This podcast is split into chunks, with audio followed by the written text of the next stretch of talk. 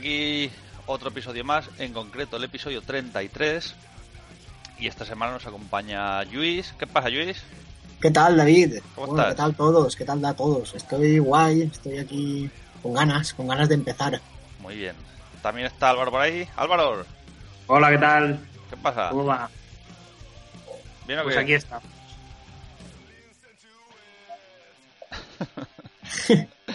También nos acompaña Daniel. ¿Qué pasa, Daniel? Hola, ¿qué tal? Nada, eh, preocupado con, con la presentación de Álvaro. ¿Qué te pasa, Álvaro? Sí, ha decaído. ¿Sí? ¿Cómo que ha decaído? Sí, ha desvanecido. Hombre, ha, ha- ha habido ahí un momento de bajona. Pero... Has hecho, has hecho un fade out, ¿es eso? Un fade out. No, no, no, no, no, no. Es que había ahí un cruce de la distancia. de voces. Es la distancia, Ah. Álvaro. la distancia. Es que tarda en llegar aquí. Estamos muy lejos, tarda en llegar. Claro. Y esta semana nos acompaña el querido amigo Miguel Negrillo. ¿Qué pasa, Miguel? Hola, hola. Bien, hombre. ¿Cómo estás? Yo siempre estoy bien. ¿Sí? Sí. Siempre estoy de buen humor. Soy un muchacho jovial. Sí, me gusta. Qué bueno es eso, ¿eh? Hay Que que sí. mantener, mantenerse ahí. Gente positiva, gente positiva. Nunca negativa, positiva siempre. Eso es.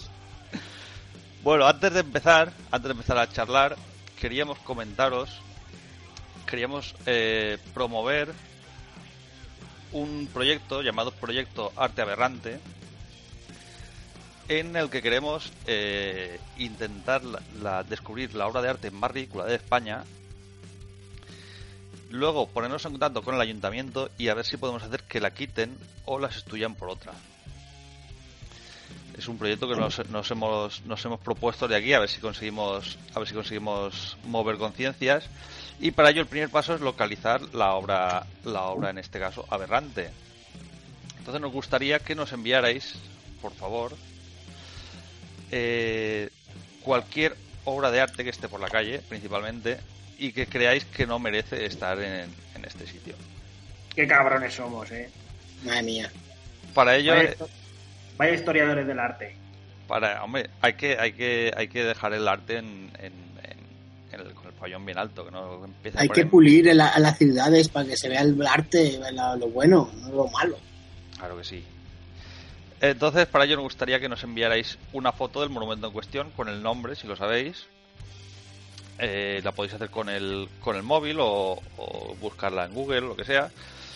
Y nos la podéis enviar por Twitter con el hashtag arteaberrante. O también nos las podéis enviar por correo electrónico a minoriasimple.gmail.com. Vale, de hecho, eh, nuestro amigo Filostro nos envió un, un documento en el que, que el, el titular es Murcia, la ciudad con las culturas más feas de España. Y hay algunas que son que son para matar a alguien. Ahí está el Museo Sa- Sa- Salcillo, ¿no? Con las esculturas estas de los pasos de Semana Santa. Pero esas no están fuera, están en el museo.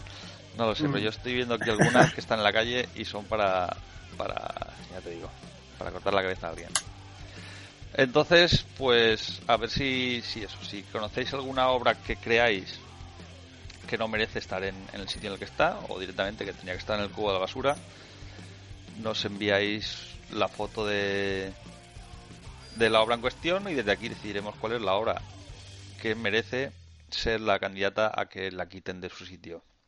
Que, que si luego nos ponemos y nos mola, tiramos con todas, ¿eh? Que esto podemos hacer una semanal y vamos quitando obras. ¿sabes? Claro, claro, empezaremos con una, pero si vemos que, que se crea jurisprudencia, Hacemos la plataforma y a tope. claro, claro. Entonces, ejemplo, vamos. Oye, eh, queda claro que son obras públicas, ¿no? O sea, de arte urbano, diríamos. sí, de, de la calle, vamos.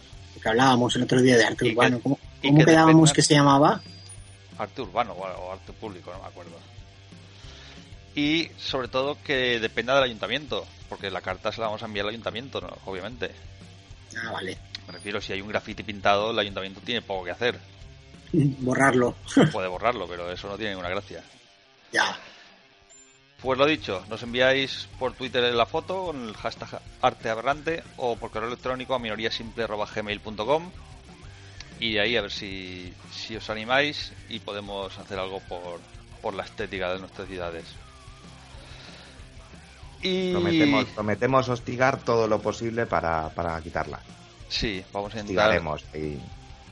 vamos a intentar, ya os digo, poner todo de nuestra parte para, para quitar mierdas de la calle. bueno, Qué bonitos somos. No, te- no tenemos nada más que buenas ideas. Ya estoy viendo yo, la mía. Ya estoy viendo yo aquí esto de Murcia, eh, estoy aquí todo interesado. Ah, pues Yo ya nada, tengo la mía pensada. Y Pues nada, ya esta sabes. semana, si tengo tiempo, tengo, voy a ir a echar la foto. Vale, pues le echo una foto y la envías. Y en el, en el blog, que es www.mineriasimple.com o punto .es, punto .es, Punto ¿verdad? es. Allí, eh, cuando tengamos varias obras, las pondremos y las candidatas y ya decidiremos qué obras. Si, si hay muchas, pondremos pondremos una votación para que elijáis tres o cuatro y de las tres o cuatro seleccionadas elegiremos cuál es la, la que debería llevarse el, el galardón. Y nada, dicho lo cual, vamos a poner la música de las charlas y empezaremos a hablar un ratito. ¿Qué va a tomar hoy, Carmenia? Mm, póngame un smoothie y una ensalada de tomate, que hoy me siento millonaria. Silencio. En este salón solo se pide filete de búfalo y whisky. Carmenia, en Dallas estos podcasters son los que mandan, tenga cuidado. Ah, bueno, es que yo vengo aquí con mis costumbres de forastera, pero tendré que aprenderlas de este país de locos. No puedo más. Todo el mundo habla de ella. La veo por todos los bares, en el Facebook, Evox, iTunes.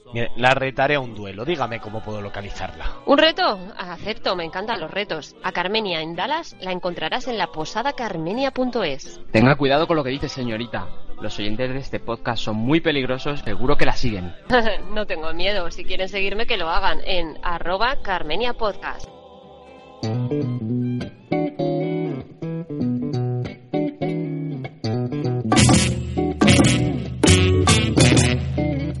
Bueno, chicos, pues hoy me gustaría hablar y aprovechando que, que se ha pasado por el estudio central nuestro querido amigo Miguel, Eh, vamos a hablar de periodismo deportivo. Yo sé que es una cosa que a él le gusta o le interesa por lo menos. ¿O no? sí, señor. Sí, hombre, me gusta, claro que me gusta. A mí el periodismo en general me gusta. Todo. Aunque parezca lo contrario. ¿El periodismo rosa también te gusta? Me gusta informarme sobre periodismo rosa. O sea, lo que es el periodismo, lo que es... Informarme sobre el periodismo me interesa mucho. Antes de empezar, Miguel, ¿el cotilleo como tal se podría considerar periodismo? Eh, bueno, amarillista y rosa es periodismo. Lo que pasa es que, bueno, tiene un estilo muy contrario a lo que se entiende de periodismo, pero yo no lo, no lo quitaría. Es, otro tipo de prensa, tiene su propio público y, bueno, allá cualquiera. A mí, por ejemplo, me da, me da un poco de vergüenza ajena que tenga esas cifras de audiencia y esas cifras de, de, de compra de revistas, pero bueno, si hay gente que le gusta, pues... Pues nada. Muy bien. Pues empezando con el tema deportivo, Luis, que yo esto sí, yo esto sé que a ti te gusta muchísimo. Me encanta el deporte a mí. ¿Tú de qué equipo eres, Luis? ¿Yo? ¿De qué equipo de qué? De fútbol. Bueno, David, tú ya sabes, yo futbolero soy solo para tomarme unos cacahuetes y una, un par de cervecitas con los amigos. Yo no, no soy de ningún equipo. Yo el, el último partido que vimos juntos creo que fue aquella final de la Copa Europa del Barça. del Mundial del 82, no de España. No, pues no, no me acuerdo, no me acuerdo, pero si te digo la verdad, qué pocos partidos he visto yo solo o, o en casa con un amigo, ¿no? Siempre ha sido en plan de, eh, vamos aquí al bar, vamos a casa no sé quién a ver el partido, siempre con gente. O es por gente que le gusta el fútbol, vamos. uf, no es que no me guste, ¿eh? a mí sí que me gusta. Y es un gran arte el fútbol, lo respeto, pero empleo el tiempo en otras cosas, el día de fútbol. A vos, al resto sí que os gusta el fútbol, muy ¿no? bien, Luis. Y eso te honra. Claro que A mí, a mí sí, a mí sí me gusta porque tengo criterio, pero a Álvaro no le gusta mucho porque es del Valencia, entonces no le puede gustar. puede gustar tanto. Es que el es del Madrid, o sea, aquí tenemos un Casco de Madrid Madrid. Valencia. ¿Tú, Miguel, también te consideras ido al Madrid? Yo sí, yo soy muy madridista. Yo lo tengo que reconocer. ¡Wow! ¡Fuera! eh, con respeto, eh. Además es una cosa que no he ocultado nunca. Porque- No soy, porque- no soy como otros. Maldito mes. No, pero yo siempre... El, en el fútbol yo creo que es uno de las pocas de los pocos deportes, entre comillas, que la gente no se siente avergonzada de decir que es de tal o, o cual equipo. No. Suele manifestarlo bien abiertamente. Sí, pero también hay quien se suele cambiar de equipo cuando gana la Copa de Europa el otro y dice, uy, me voy a hacer del Barça ahora. Yo era de- Eso es, eso es lo más lamentable y más rastrero que... Ya, ya. Eso es verdad. Eso es Eso verdad, es hombre. verdad. Madre mía, pues no conozco yo así. Para ser de un equipo hay que ser, hay que estar en contra del, del rival. Si sabes quién es el rival, sí. Hombre, Lo, lo que pasa es que hay quien no conoce al rival. Que ese es el problema que hay actualmente. es Pero que en España somos, somos muy destructores, ¿no? Somos muy... Por Hay dos Españas, ¿no? Y Por si ejemplo, eres de, de ¿consideráis- uno no eres del otro. ¿consideráis que ser sevillista es ser estar en contra del Betis? Por supuesto. Seguro, seguro. Seguro. Hay una, un rifirrafe ahí que te cagas, ¿no? Sí, Sí. sí, sí. Siempre. Igual que siempre. si eres del Atlético de Madrid, Pues es estás en contra del Madrid a muerte. Si es del español del Barça. Pero no pasa lo mismo con el Valencia, ¿no? El, el Levante sí que tiene un poquito Sí, más. Como que la gente del Valencia dice, No, uy, el Levante, es al- ánimo. Pero es al va, contrario. va. Es que si tú eres del Levante, No puede ser del Valencia. no puedes ser de Valencia. Ni de muerte. Vale, vale, vale, lo pillo.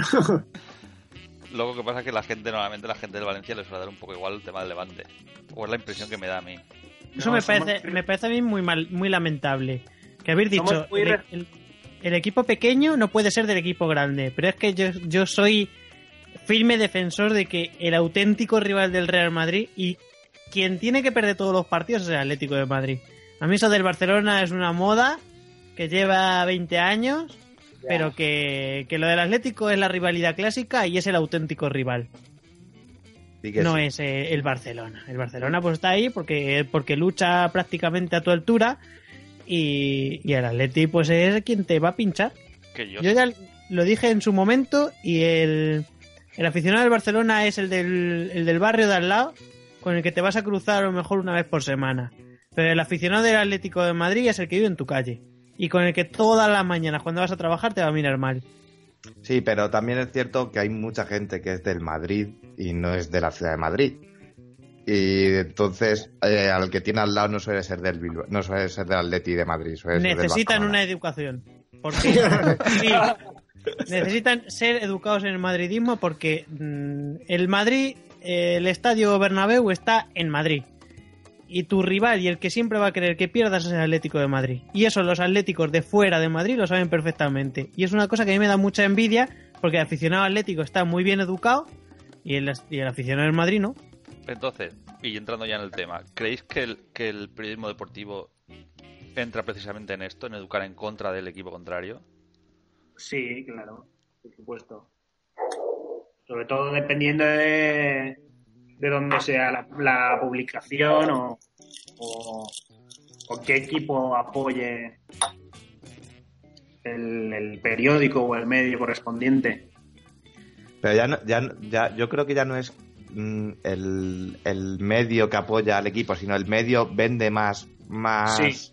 más periódicos eh, me- metiéndose o eh, no sé, o defendiendo los colores de, de, cierta, de cierto equipo, ¿no? Yo creo que es más una cuestión de territorialidad. Mm.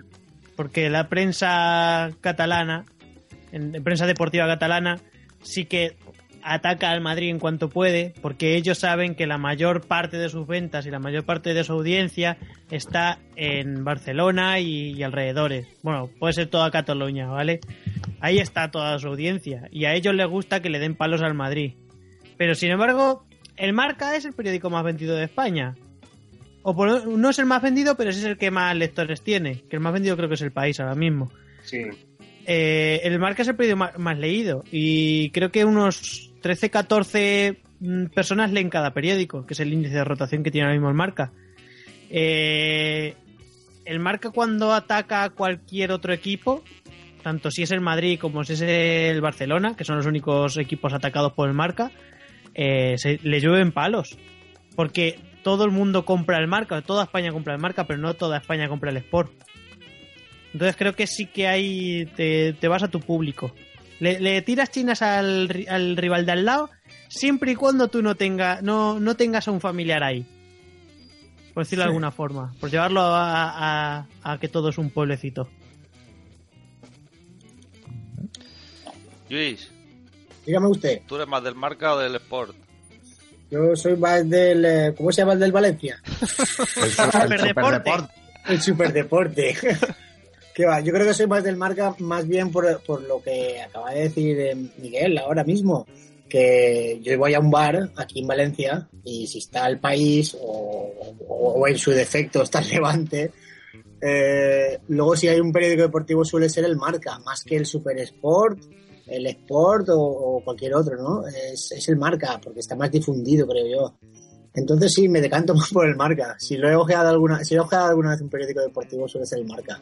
Muy pocas vez veces, muy veces contadas y, y siempre Creo que por una lo mismo, vez- por- yo nunca lo cojo, siempre es el, el- el compañero, el que va conmigo, vale, ah, el marca, tal, yo le echo el ojo, pero yo, yo no paso las páginas de marca, a mí me las pasan.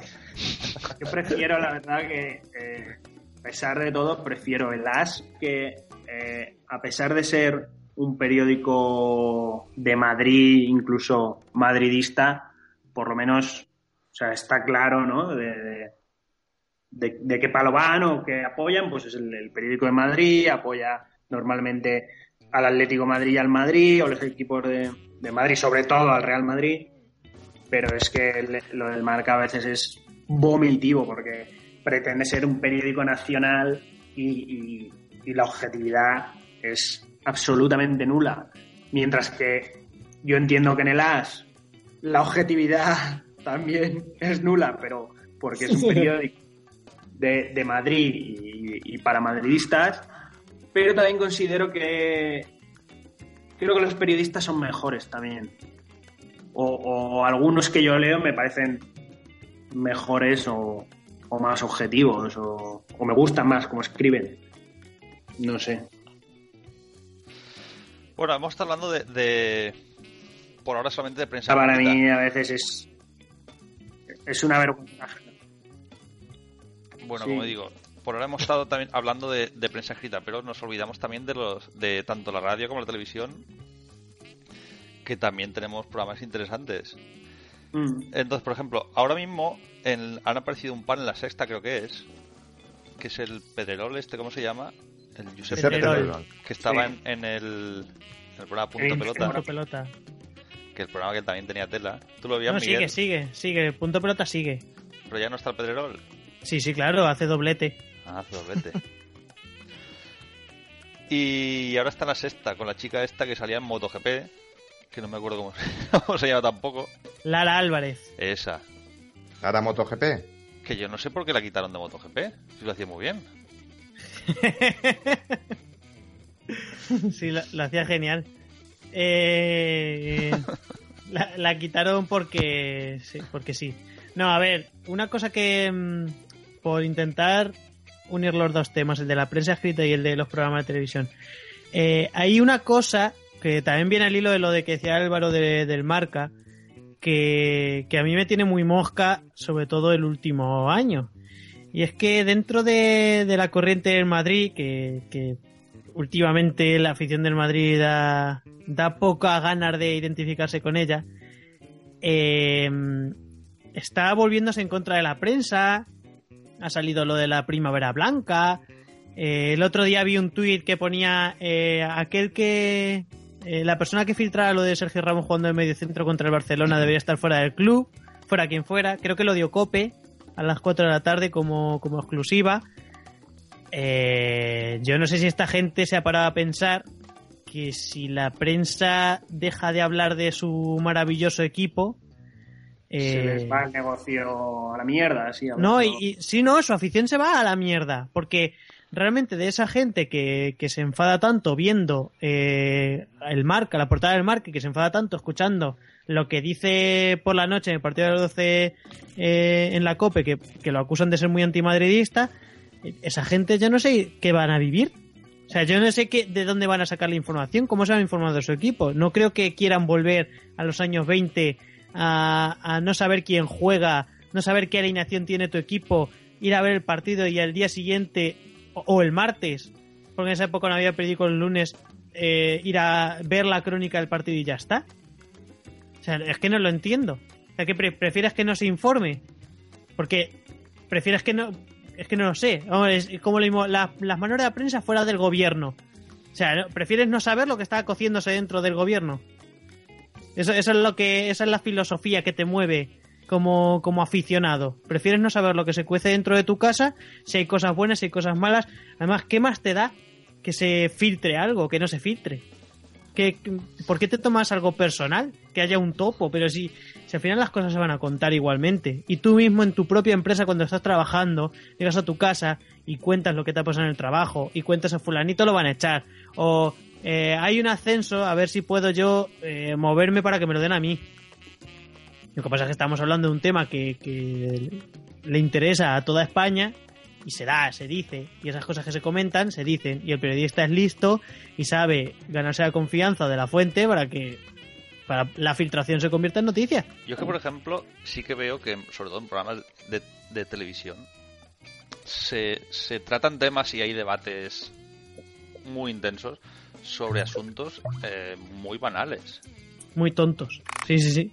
Sea, También es verdad. es que hay veces que yo me quedo asombrado viendo, de vez en cuando, viendo programas de estos, ya digo, que, es- que se ponen a, a discutir como si le fuera la vida en ello y son asuntos totalmente triviales.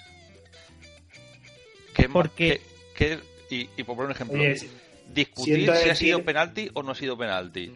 Eso es la discusión más absurda del mundo. Eh, tenéis que tener en cuenta, est- est- esto, es una cosa que yo eh, ta- también he pensado muchas veces y siempre que me he puesto a escribir sobre ello, al final he acabado por cerrarlo porque tienes que hablar de tantas cosas que no... Eh, la crisis económica en España es una crisis social muy grande. En mi opinión, ¿eh? En mi opinión. Es una crisis social que, que está poniendo en evidencia que somos un país muy tonto, en general. somos gente muy tonta. Entonces, si nos das algo para pensar, o no lo consumimos Sí. o no sabemos cómo consumirlo. Entonces, eh, en la tele, a alguien, alguien muy listo, alguien que, que no es de la media, dijo, si cogemos el formato tertulia de radio, que es barato en la radio, y lo ponemos en la tele, tenemos un formato baratísimo que nos puede garantizar una audiencia decente. Con lo cual lo llevaron a la tele. Y cuando lo tuvieron allí, vieron que sí, que tenía buena audiencia. Pero claro, ahora los programas ya se han ido a tres horas. ¿Y qué haces para rellenar tres horas diariamente de fútbol cuando no hay temas? Porque Claro, claro. aunque haya partidos todos los días, tú no puedes formar una tertulia eh, de un Bilbao Betis. No, para Porque- aparte el fútbol de ahora es una mierda. Claro, porque ¿qué, qué sacas de un Bilbao Betis? Beñat está gordo. no tienes más. Entonces empiezas a hablar de tonterías y de absurdeces. El problema es que la gente lo ve, la gente lo tuitea y, y se hace una bola y tenemos la tele que nos merecemos. Porque lo ve, porque que la gente lo está viendo. Entonces, ¿pensáis seriamente que lo del fútbol, yo, yo sí lo pienso, pero lo del fútbol es un poco como el pan y circo de los romanos o qué? Creo que es la, creo que es la, el- el- la excusa que se ha buscado para que sea el pan y circo. Que si no es el fútbol, es eso, cualquier otra cosa. Sí, sí, pero, pero ahora en el momento que estamos es el fútbol el, el- el- el- Sí, lo que era en época romana. Sí, yo creo que sí, ¿eh? Yo creo que viene a ser lo mismo. Un estadio Yo creo que es con- creo que es la televisión más que el fútbol. Lo que pasa es que la televisión ha encontrado que el fútbol, ya que está pagando una barbaridad y que no son capaces de rentabilizarlo, se ha dado cuenta de que si coge su producto y en vez de hablar dos horas, que es 90 minutos más 15 más otros 15 de él, si puede estar hablando 10, va a estar hablando 10. Lo va a rentabilizar, va a sacar publicidad y, y la gente lo va a ver. Yo creo que es la tele. Es, es- el problema es un problema de, consumo de televisión y consumo de medios. Pero es que eh, sacas un contenido de calidad y estoy seguro de que tú mm, haces una hora de televisión totalmente futbolera, totalmente futbolera, 100%, eh, discutiendo si es penalti 5 minutos y echando mano de un árbitro serio que te explique cómo está el reglamento ahora mismo, enseñan las imágenes y dices, pues mira, aquí el árbitro se ha equivocado, no se ha equivocado. No lo podemos saber seguro, pero podría haberse equivocado. Y, y saca jugadas, haces análisis táctico, mm, das noticias de resultados de otros países posiblemente, o, o fichajes. Eso es lo que era el día lo- después, hace tiempo. Sí, pero no lo va, eso ya no lo va a ver nadie, porque no están educados, es lo que he dicho antes, la afición de fútbol no está educada, no está educada a, a un contenido de calidad, en un contenido sesudo en la televisión. La televisión, la gente de ahora está acostumbrada a eso y eso es lo que tenemos y eso es lo que le vamos a dar. A lo mejor el periodista de turno que está dándose voces y está haciendo el ridículo a televisión es un tío súper inteligente que sabría hacer el día después de antaño fenomenal. De hecho, Pedrerol empezó con el día después. Y fíjate lo que era su día después y fíjate lo que es ahora Tiki Taka. Mira, mira qué diferencia hay. Es el mismo tío, es el mismo tío. Pero, pero está haciendo cosas diferentes. A lo mejor eh, la audiencia eh, consume eso y es lo que le tienes que dar. ¿Es Bueno. así? Mira, una, una, una cosa curiosa con respecto al- a, eso fue una medida que, que tomaron en, en- en Argentina, el gobierno de, de la Cristina, ¿no? De la Cristina, ¿cómo es? Cristina Fernández De de, Kirchner. Kirchner, que fue que en el 2008, eh, en el 2008 creo que fue, el, eh, el fútbol, eh, lo- los derechos televisivos del fútbol lo tenía una empresa y unos 300 millones de pesos o algo así. Y llegó la, la mujer esta y lo compró. O sea, el gobierno compró los derechos de fútbol por 600 millones o algo así de pesos. O sea, como eh, duplicó la oferta de la, de la empresa anterior y dio en abierto todos los partidos de fútbol, con lo cual ahora en Argentina, no sé si seguirá, pero hubo una época, yo por lo menos cuando estuve allí si era, si era así, eh, se daban todos los partidos en abierto. ¿Qué pasa? Que la gente, con lo que le gusta el fútbol en Argentina a la gente, pues era una medida súper populista por parte de la mujer esta, que lo único que buscaba era recaudar votos y mm, fíjate tú si, si le dio, si le fue bien. O sea, fue ahí como, como el ejemplo típico del, de, que decía yo un poco del panic circo, ¿no? De Es cambiamos el ejemplo circo de, un de poco. lo que no debe hacerse, ¿no? Claro, pero mira, la mujer está mm, que un poco eh, no es tan exagerado porque a lo mejor los, lo- el contrato eh, si, el, si el gobierno co- comprara directamente o las televisiones, o sea, eh, si el gobierno comprara directamente el, el, el fútbol y lo diera en abierto, eh, mm, tendría muchas voces discrepantes con ello. Pero que medios afines a ciertas partes tal compren el fútbol, eso y, y jueguen con eso y como que eh, la gente esté contenta y que no hablen de, de, de otras cosas que pasan por España, pues les viene bien. No sé. Ah, algo curioso. Eh, Sí, en España tenemos algo para decir con lo del partido en abierto, que a mí me Ujú. parece algo vergonzoso. La verdad, a mí me parece algo, algo lamentable. Que, a, mí, a, a mí el fútbol me encanta, pero me encanta. Y, y yo, mi fin de semana de radio y de fútbol, vamos, yo me lo paso pipa. Y soy el primero que disfruta muchísimo. Pero que, que se tenga que poner un partido en abierto y que tú mismo estés colaborando de forma legal a que la burbuja del fútbol se hinche más y más, ¿qué me estás contando? Eso podría estar bien antaño, en la ley Cascos, que bueno, pues porque se quería ganar Antena 3 y por este tema. Pero ahora, ahora a cuento de que con la crisis que hay tan grande en los medios de comunicación, ese partido en abierto, que encima es un partido que ya no le interesa a nadie, que es un partido que pones los lunes, que no ve nadie, a las tantas, y que, y que realmente está puesto en un horario de acceso a ver tiki taka. O sea, es- hemos, hemos llegado a ver, hemos llegado a un partido en abierto que es el acceso a la tertulia de que, bueno, a la gente le gusta, pero una tertulia que es la heredera del futbolero de Marca TV, que ahí está. Ahí la tienes. Que a, mí lo que me gusta mucho de este tipo de partidos es cuando se ponen a hablar del Madrid o del Barça. O sea, es un Villarreal Betis, por ejemplo, y empiezan a hablar del Madrid o empiezan a hablar del Barça durante Sí. el partido. Ahí sí te digo que, por ejemplo, en la radio a mí me parece eso fenomenal. Sí que hay mucha gente que se queja y yo lo entiendo. Entiendo, por ejemplo, que, que me diga Álvaro que él está viendo un Valencia-Villarreal, que es un partido emocionante y que no, no le va a gustar perder contra el Villarreal. Y de repente el partido sea un desastre, no se empieza a jugar a nada y en vez de hablar de la patada que ha dado fulanito se pongan a hablar de Mourinho, pues entiendo que a él no le, no le guste demasiado pero creo que en un carrusel de las horas que tenga el carrusel ese día, eh, si el partido se pone aburrido y, y mira, sale el tema y te pones a hablar de eso, a mí no me parece mal. Sí, me parece eh, peor, pero en la, ra- en la tele. En la tele sí me parece mal. Pero claro, porque en radio sí que es- tiene que ser mucho más dinámico. Pero en televisión tú tienes que explicar lo que estás viendo. Yo creo que nadie en España ha dado todavía con la forma de retransmitir un partido de fútbol desde que. Desde eh, el 12-1 de Malta. desde que Prisa eh, entró en la crisis tan profunda que está y empezó a recortar y recortó en el plus, desde ese momento creo que nadie en España ha sabido dar con, el- con la tecla a la hora de retransmitir fútbol en televisión. Que ojalá a alguien se le ocurra y tengamos fútbol en televisión en condiciones.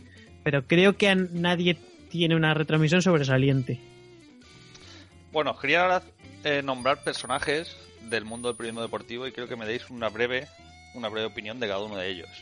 Muy breve porque quiero pasar sobre, sobre diferentes nombres. Empezamos con uno de los más carismáticos, que es Tomás Roncero. ¿Qué opináis del personaje este? ¿Este, él es así o se ha creado el personaje? Hombre, exacto.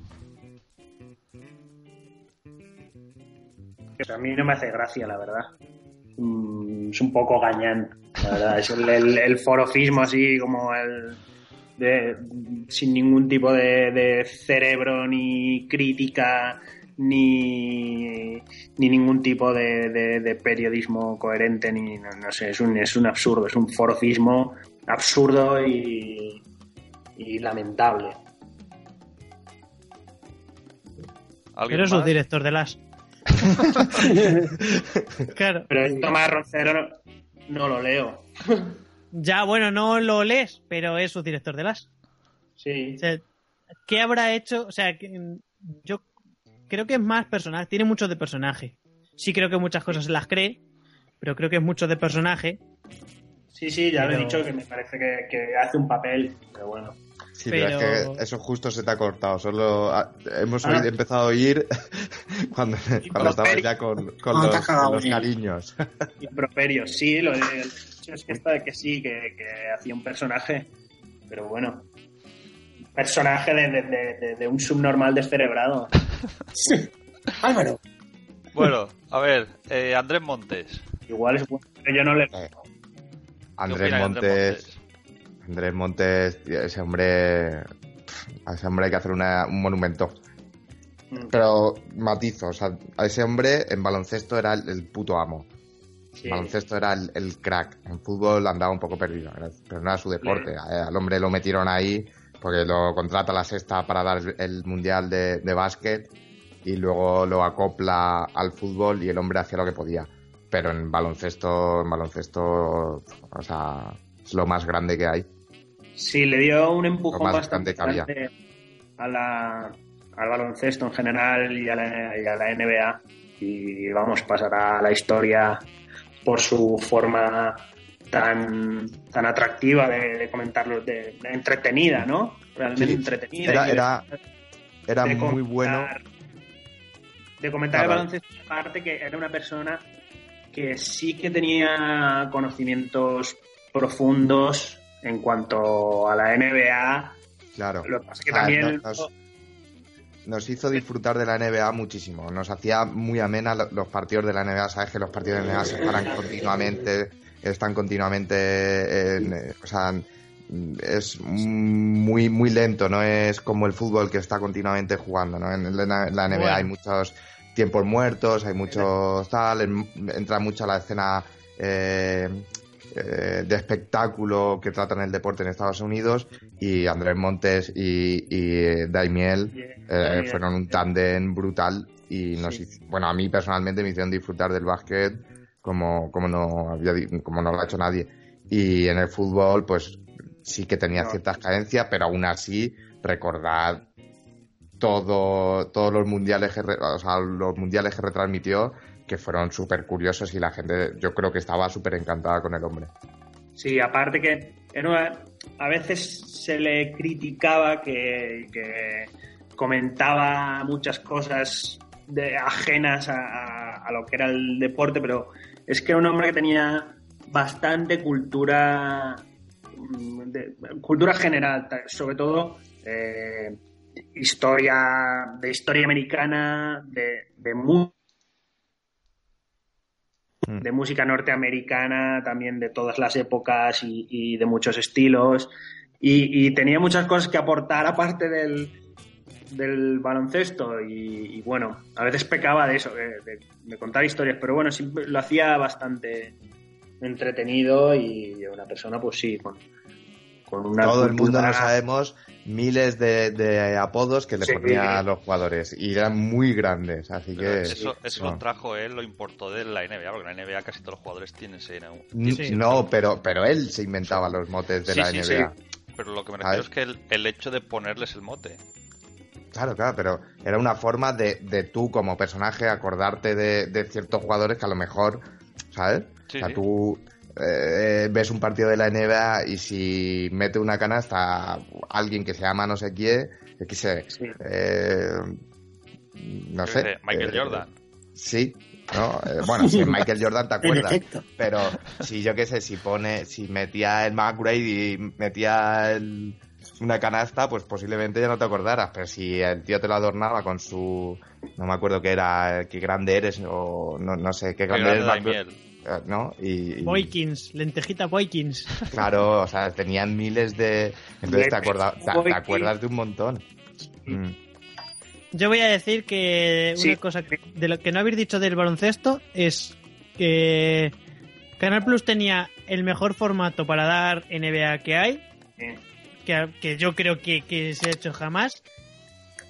Que creo que lo está haciendo ahora un poco Estudio Estadio con, con el fútbol, lo que hace Televisión Española con fútbol. Mal, no tanto, pero bueno, algo, algo así. Y que Andrés Montes, cuando llegó a la sexta, quería hacer radio, retransmisión deportiva argentina de televisión y su, y su baloncesto todo junto a la retransmisión y le salió fatal. A mí no me Sí. gustaba nada. Yo, yo quitaba el sonido. No, no le fue nada bien. Él tenía un, Ah, un hubo- estilo pero- muy, muy peculiar para, para el baloncesto y le iba muy bien, pero luego uf, aplicado. Pero no era su deporte, es que el fútbol no era el deporte de Andrés Montes, o sea, está claro, o sea, eh, el hombre pues hizo lo que pudo. Bueno, pero tú Eh. aceptas el trabajo y Sí, y, lo- y, lo- y haces, y haces lo que puedes. haces lo que, que no, puedes que y, yo- que yo he y defendido es a mal, que se dice, es muy mal. Que yo No, pero- a, a Andrés Montes lo he defendido desde principalmente desde el baloncesto. Me parecía como no ha retransmitido nadie el baloncesto como lo, ha- lo retransmitió entonces Andrés Montes. Ayudado Eso. por su formato. Sí, ayudado por su formato y ayudado por Daimiel y ayudado por o sea, es un conjunto, claro. Bueno, avanzando, ahora vamos a salirnos del fútbol y del básquet y nos vamos a ir a la Fórmula 1. ¿Qué pensáis del, del calvo de la Fórmula 1? De Antonio Lobato. El novio de el novio de Fernando Alonso, Ese. Sí. pues eso. Este, es- Que- este es- también se ha creado un, un personaje en sí mismo, ¿eh? Sí. Pero este creo que se lo, se lo tiene más interiorizado el personaje incluso. Yo creo. Ah, bueno, a ver, eh, mi teoría es, Lobato se ha dado cuenta de que Fernando Alonso le garantiza un puesto de trabajo con un sueldo astronómico, dedicándose a, hacer lo que a él seguramente le haya entusiasmado toda la vida. Y va a defender su posición y su personaje a capa y espada. No lo va a reconocer nunca, quizá cuando lo deje y, y luego siempre sale el típico periodista que después de mucho tiempo sale me equivoqué en tal tema, me equivoqué no sé qué, pero creo que no lo va a reconocer nunca jamás y, y ahí está. Y ahí está. Pero que hay un caso muy parecido, por cierto, en, en la radio, que es Carlos Miquel, que creo que también está creando un personaje que es un, un Lobato Light. Carlos Miquel a mí me encanta, me parece un periodista muy bueno, que sí que sabe hablar de deporte, o sea, de, de su deporte, del motor, del mundo del motor en general. Eh, pe- pero, pero creo que se dan cuenta de que como Fernando Alonso deje, deje la Fórmula 1, eh, su, su tiempo, su tiempo en tele y en radio va a disminuir drásticamente.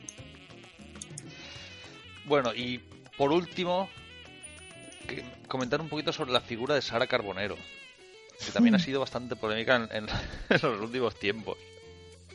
Sobre todo cuando le preguntó a Iniesta si por qué no había tirado un penalti. Estaría pensando la muchacha en otra estaría emocionada. Esta- que recordemos No sé. que sí que lo había tirado, que Iniesta le contestó que sí, que acabo de tirarlo ahora mismo. Ya, Iniesta, que sería, Iniesta así diría, ay mujer, le sabría hasta mal. Yo creo que Iniesta diría, diría, no sé, no, no, no he querido chutarlo. Pensaría, Creo, digo creo que esto y dijo, así. creo que dijo, sí, de hecho lo he tirado. Creo que sí que dijo. De hecho, de hecho, sí, lo he tirado y lo he metido. Creo que dijo algo así. Sí, O sea que- Flipa- Fliparía. pero la chica esta, o sea, tiene sus estudios, pero la han puesto ahí por su cara bonita o porque realmente... Tiene sus estudios desde hace bastante poco, por cierto. Sí, que terminó hace, hace o sea, ya, ya habiendo hecho entrevistas y eso, ¿no? ¿O qué? La pusieron, Eh, la pusieron Ah. en, en- en la sexta por su cara bonita, la verdad. no sé si sabéis dónde empezó ella. No, no, yo no. Es del Marca. Sí, Ella empezó en Marca y en Radio Marca y ganó un poquito de popularidad, o al menos yo la empecé a conocer cuando estando en Radio Marca, me parece, no estoy seguro de, de dónde, del formato en el que está, del soporte, vamos. Le pusieron, pusieron una foto en Marca y decían nuestras redactores más guapas, redactoras, y salió ella. Y la gente empezó a alucinar con esta muchacha. Y por lo visto tiene una personalidad un poco fuerte. Entre otras cosas. Que no se pueden decir de una colega. Luis, ¿Qué es amiga tuya, tronco? Dilo, dilo. Dilo. No, no. Ah, Es- colega de profesión. Eso es. ¿tú qué dices, Luis? Yo digo que la Sara Carbonero la vi en los mundiales, ¿no? Que salía por ahí y poco más, no sé más de ella. ¿Tú te acuerdas, no te acuerdas del beso que le dio el, El, novio? el beso sí, no, no, no, lo que no recuerdo si era, fue la final o qué partido fue ese que ganó. España, claro, ¿no? fue la final. En la final, final. Luis. Madre Sí, sí, mía, sí. sí. Yo qué sé, Sí. tío. El Yo Luis estaba tomándome unos cacahuetes y una cerveza. El Luis está más aburrido, madre mía. No, hombre, Carbonero. Bueno, ya para acabar, para acabar el, el tema, eh, me gustaría hablar sobre el resto de deportes que no hemos tratado porque porque porque hemos hablado sobre todo de fútbol, porque el- gran parte, la mayoría se la lleva el, el fútbol. Entonces, ¿qué pensáis vosotros de primero por qué no aparecen tanto los deportes minoritarios y qué y sobre todo sí tendría que aparecer una prensa más especializada para, para este tipo de contenidos. O sea, eh, no aparecen porque no venden. Porque como son minoritarios, no tienen gente para comprar esos periódicos. Entonces, no les interesa directamente. Ya, Y pero, pero por ejemplo, por ejemplo, a ver, no, no, no les interesa. El balonmano. El balonmano sí que interesa. Hay mucha gente que sigue el balonmano. Y se han ganado mundiales, se han ganado Copa de Europa de balonmano. Y en la portada ha salido que, que Messi le dolía el no sé qué. Pues por el mismo motivo, porque vende más que a Messi se le rompa el escroto que, a, que el mundial de, de, de balonmano lo gane la selección española o, o el de fútbol sala o el de waterpolo o lo que sea. Eso es una Vende vergüenza. más, vende más el pubis de Cristiano Ronaldo que, que todas las chicas de waterpolo y de balonmano juntas. Y el, y el de su novia más todavía. Claro. A ver, os he buscado un poquito de, de información adicional. Eh, el día 27 de septiembre de 2011, Alfonso S. Lozano, que ahora mismo está en la sexta y en marca, ¿vale? Está en la sexta, está en, la- en Deportes Sexta y en marca y escribe para Jugones, que es el programa de Pedrerol, se supone. Hmm. Bueno, pues este hombre es especialista, era especialista por lo menos en baloncesto. Sabe bastante de baloncesto y escribe un blog de la NBA en marca. Bueno, pues este hombre contó una vez cómo se lee en marca en España. Cómo él había visto con sus propios ojos que se leía en marca en España. Hizo una entrevista a JC Carroll, me parece que cuando estaba en el Real Madrid. Sí, una entrevista a JC Carroll que estaba en el Real Madrid, la publicó ese día, el, está 20 aún, el el 27 de septiembre de 2011. ¿Vale? Eh, él iba en el metro y vio como una. La, por lo visto, la entrevista venía en portada. En la portada del marca de ese día, abajo, seguramente, en la parte de abajo. Eh, el de, el- había un señor delante de él en el metro leyendo el marca. Leyó minuciosamente la parte del Real Madrid, todo. Luego echó un vistazo a la parte del Atlético, se detuvo en la parte del Barcelona, miró el resto del fútbol de- del resto de los equipos, cerró el marca. Entonces, la entrevista que a él tanto le había, le había costado conseguir, una entrevista a Daisy Carroll, que había estado detrás de ella, que era una entrevista que tenía, tenía mucho jugo y una entrevista que tenía era información y además que era, era- tenía valor y que hacer una entrevista a un jugador del Madrid, como está el gabinete de comunicación del club, no es nada fácil. No, pues nadie lo leyó. Eso no lo leyó ese hombre, que él vio leyendo el marca. Y leyó minuciosamente el fútbol del Madrid. Pero esa entrevista no, esa, no, no la vio, esas páginas. Entonces creo que eso es la historia de realmente cómo lee un español el marca. Un español medio, ¿vale? No te estoy diciendo yo, que yo sí que cuando cojo el marca, el as, el sport, el país, sí que me lo leo casi entero. Pero, pero no, así es como se lee. Entonces por eso en los deportes pequeños no. Si es que si el baloncesto, que es el segundo deporte, el hipotético segundo deporte de España, no lo lee un tío que va en el metro, que se ha devorado el resto del periódico, pff, apague, vámonos. Pero ¿no creéis que se debería intentar por lo menos educar a la gente en este tipo de contenidos? ¿O merece, Yo creo que se debería. o merece la pena el esfuerzo de educar a la gente para, para consumir ese tipo de contenidos? Yo, yo creo que debería. Sí. Se debería hacer el esfuerzo de educar a la gente en general. O sea, ya no es. Quiero decir en general, que lo otro cae por su propio peso. ¿Sabes? Eh, quiero decir que si tenemos que hacer el esfuerzo, hagámoslo, pero, pero no pa- pa- para que lean deporte minoritario. Sí, que pero dejen eso, de leer. eso ya lo trataremos a otro, otro episodio, Dani. ¿Dónde, dónde han quedado las, las retransmisiones de, de balonmano? Retransmisiones de incluso de fútbol sala. Eh, bueno, al, al baloncesto se le ha dado un poquito más de empuje. Pero bueno, teniendo tantos jugadores NBA, supongo que. Hombre, yo hace poco estuve viendo... Pues. Coño, uf. lejos, ¿eh? Y balonmano, la Liga Sobal antes la hacían todos los días, también, to- o sea, todos los sábados en, en la 2 o, Yo hace poco estuve viendo el Mundial de Hockey sobre Patines, que lo echaron en Teledeporte. Fua, me encanta ese deporte. No, es no, divertidísimo. O sea, sí es cierto que hay, hay canales, yo que sé, canales, por ejemplo, como Teledeporte, que sí que puedes ver deportes más eh, alternativos. Pero es que o sea, más alternativos, más minoritarios.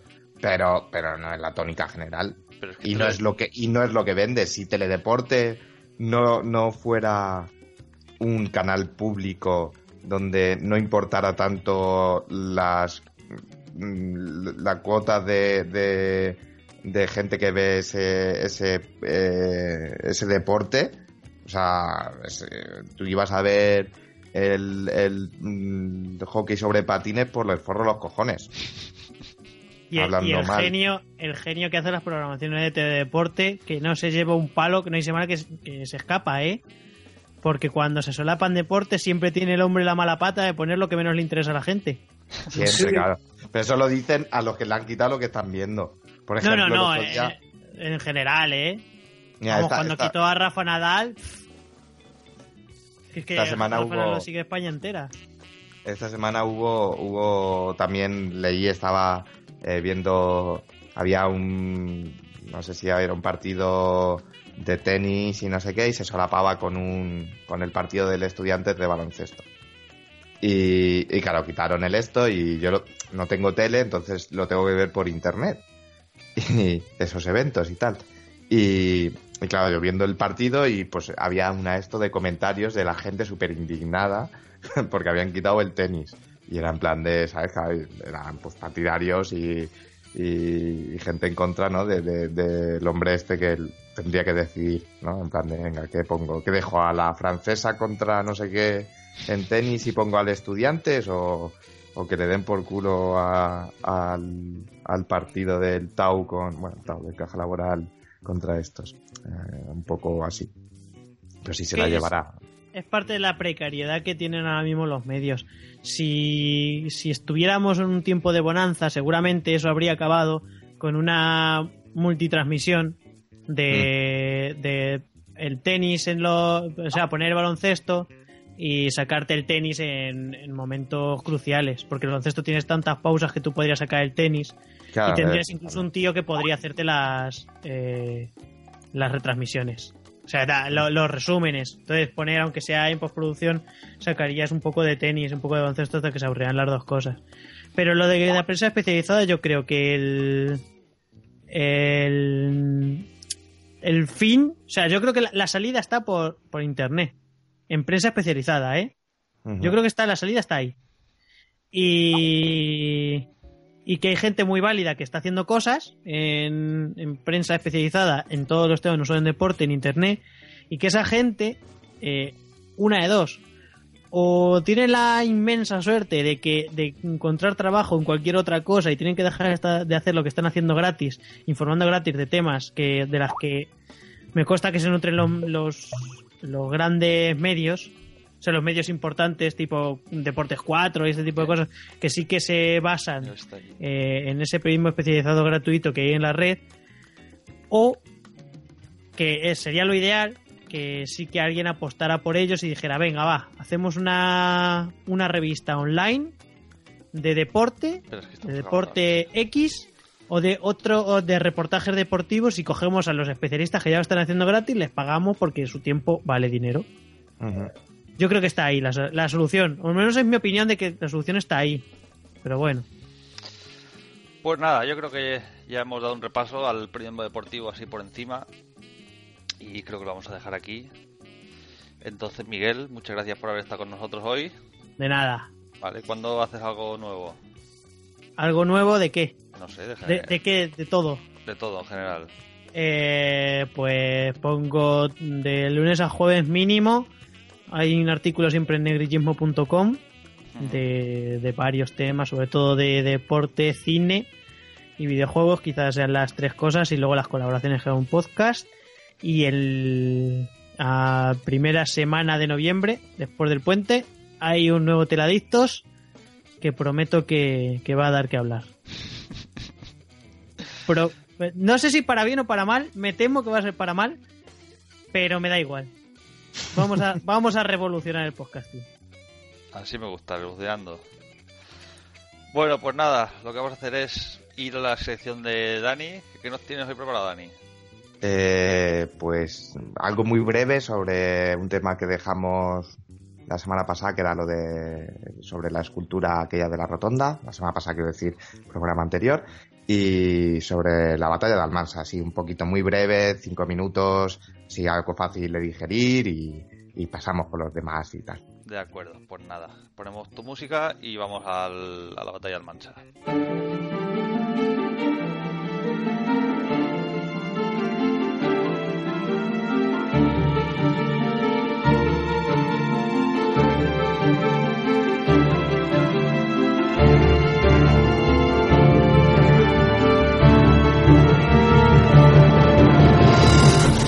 Bueno, Daniel, pues nada, cuéntanos si por encima lo de lo de la batalla del Mancha. Sí, bueno, eh, más que nada era porque como, como hablamos, hablamos en el episodio, en el episodio pasado sobre, sobre la escultura esta que iban a trasladar, pues un poco pues eh, para hablar sobre, sobre aquello que no entendían los mesetarios, los madrileños cuando, cuando venían a Gandía y tal, que justificaba al alcalde para que no, para, yo que sé, dar un pequeño, eh, una pequeña ayuda a que lo entiendan, ¿no? Y bueno, pues eso, la batalla de Almansa, pues como todos sabemos, fue un- uno de los entrenamientos, bueno, como todos sabemos, no, como algunos sabemos, fue uno de los enfrentamientos claves de la guerra de sucesión, que se dio entre 1701 y 1715, ¿no? Que de, ya, ya hablamos en capítulos anteriores y que está por ahí en el podcast eh, de Minoría Simple, en los capítulos 21 y 23, que que no se acuerda así muy bien de, de qué iba, pues que le pegue un repasito que está bien. Y nada, y esta batalla, pues como todos sabemos, eh, enfrentaba a la- eh, se enfre- enfrentaba a las dos grandes casas monárquicas de, la- de, Europa de aquel momento, que eran eh, los Borbones por un lado y los Austrias por otro, y luchaban, o sea, se enfrentaban por, por la corona de- del Imperio Español. Eh, eh, la parte, o sea, el candidato de la Casa Borbónica a la corona era Felipe V, que, ah, que se acuerde la gente pues que era el que anteriormente se llamaba Felipe d'Anjou y por otro lado los austracistas pues eran partidarios del archiduque Carlos. Eh, la batalla, como su nombre, como su nombre indica, se da en Almansa, que para el quien no sepa, no sepa situarlo en el mapa, pues se encuentra entre las provincias de Albacete eh, y en la provincia de, Al- de Albacete y hace frontera, pues prácticamente con Valencia, Alicante y Murcia. Eh, las tropas del ejército borbónico eh, fueron comandadas por, por un duque, el duque de Berwick, que era un francesito, y mientras que las tropas austracistas eran dirigidas por el marqués de Rubigny, que se llamaba Henry de Massou, y Antonio Luis de Sousa, que era eh, el marqués das Minas, que era un portugués.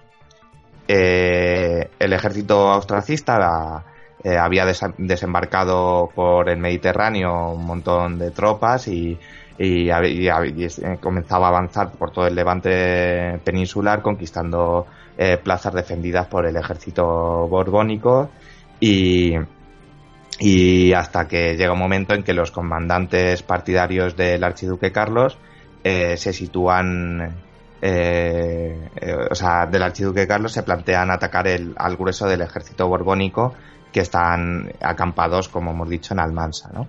Eh, la batalla comienza el 25 de abril de 1707 y se, se da en una, en una gran llanura, eh, como, eh, como sabemos, en las cercanías de, de la ciudad, ¿no? de, de la ciudad Almansa. Eh, ambos ejércitos se sitúan enfrentados a lo largo de 6 kilómetros y por un lado lo- los partidarios del archiduque Carlos, los austracistas, eh, disponían de 42 batallones de infantería y 64 escuadrones de caballería. Bueno, de 64 escuadrones pues son como unos 6.400 jinetes, ¿no? Para que os hagáis una idea de, de- de la magnitud, ¿no? De la, de la batalla esta. Eh, mientras que los Borbones pues dispusieron a 50 batallones de infantería y 81 de caballería, tenían mayor número. Eh, esto hubo, o sea, los comandantes de las tropas austracistas eh, en principio deciden atacar pensando que el, el contingente borbónico era, esta- era, era menor, ¿no? Luego cuando llegan pues ya era demasiado tarde, hay una serie de, de circunstancias por, la, por las que los borbones derrotan a esto. Eh, a las 3 de la tarde la- las baterías de artillería abren fuego y comienza la batalla.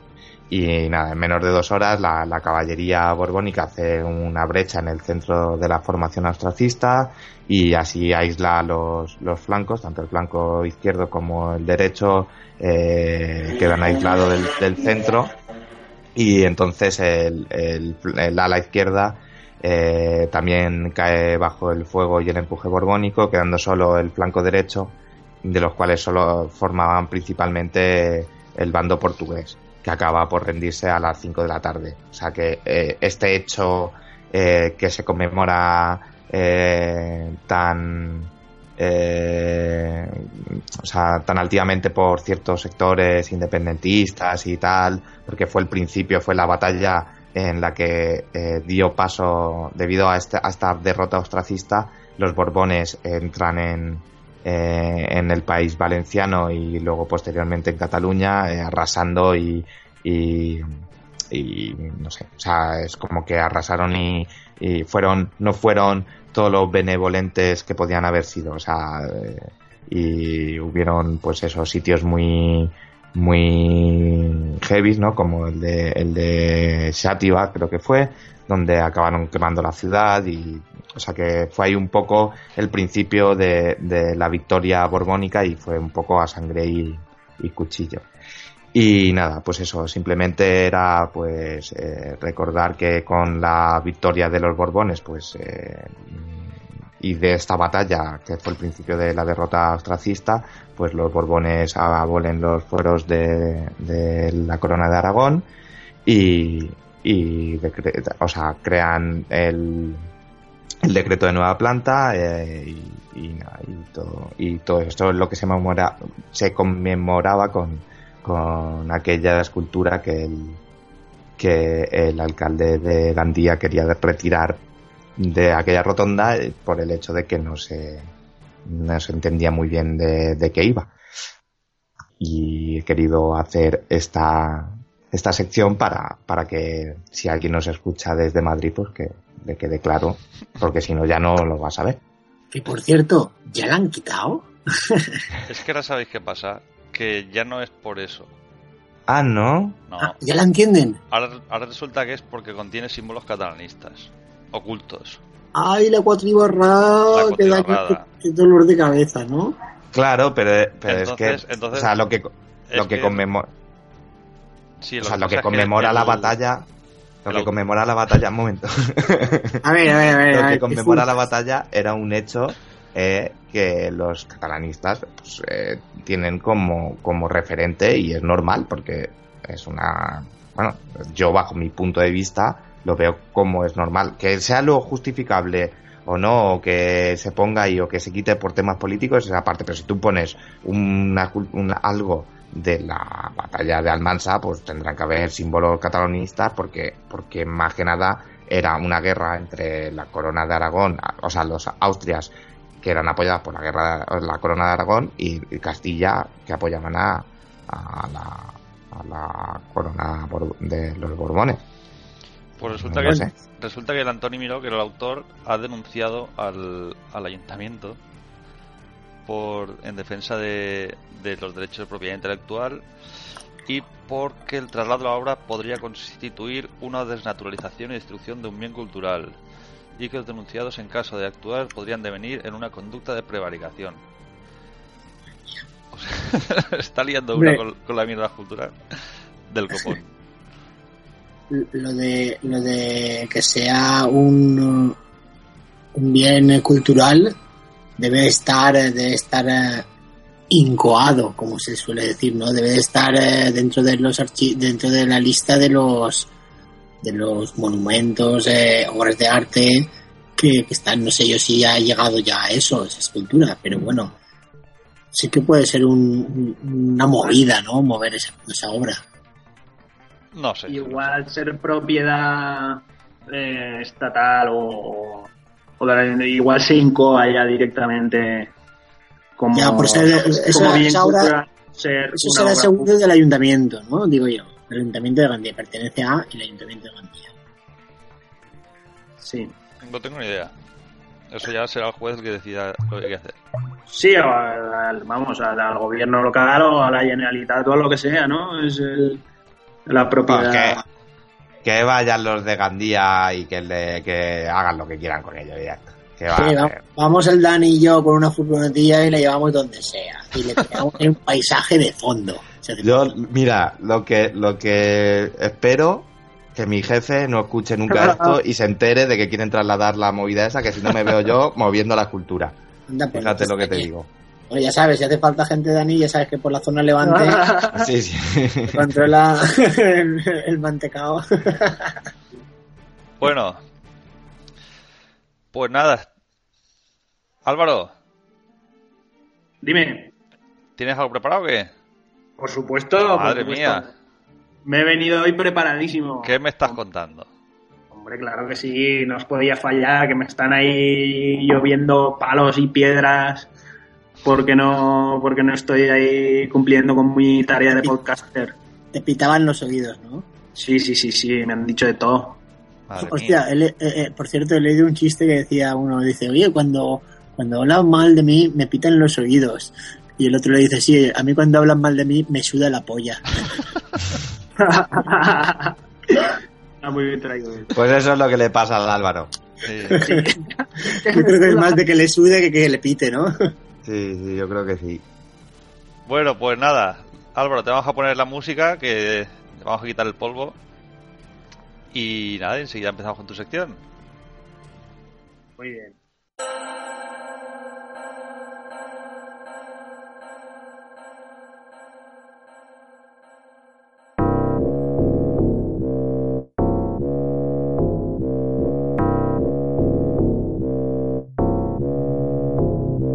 Bueno, pues nada, ya está, ya estamos aquí otra vez.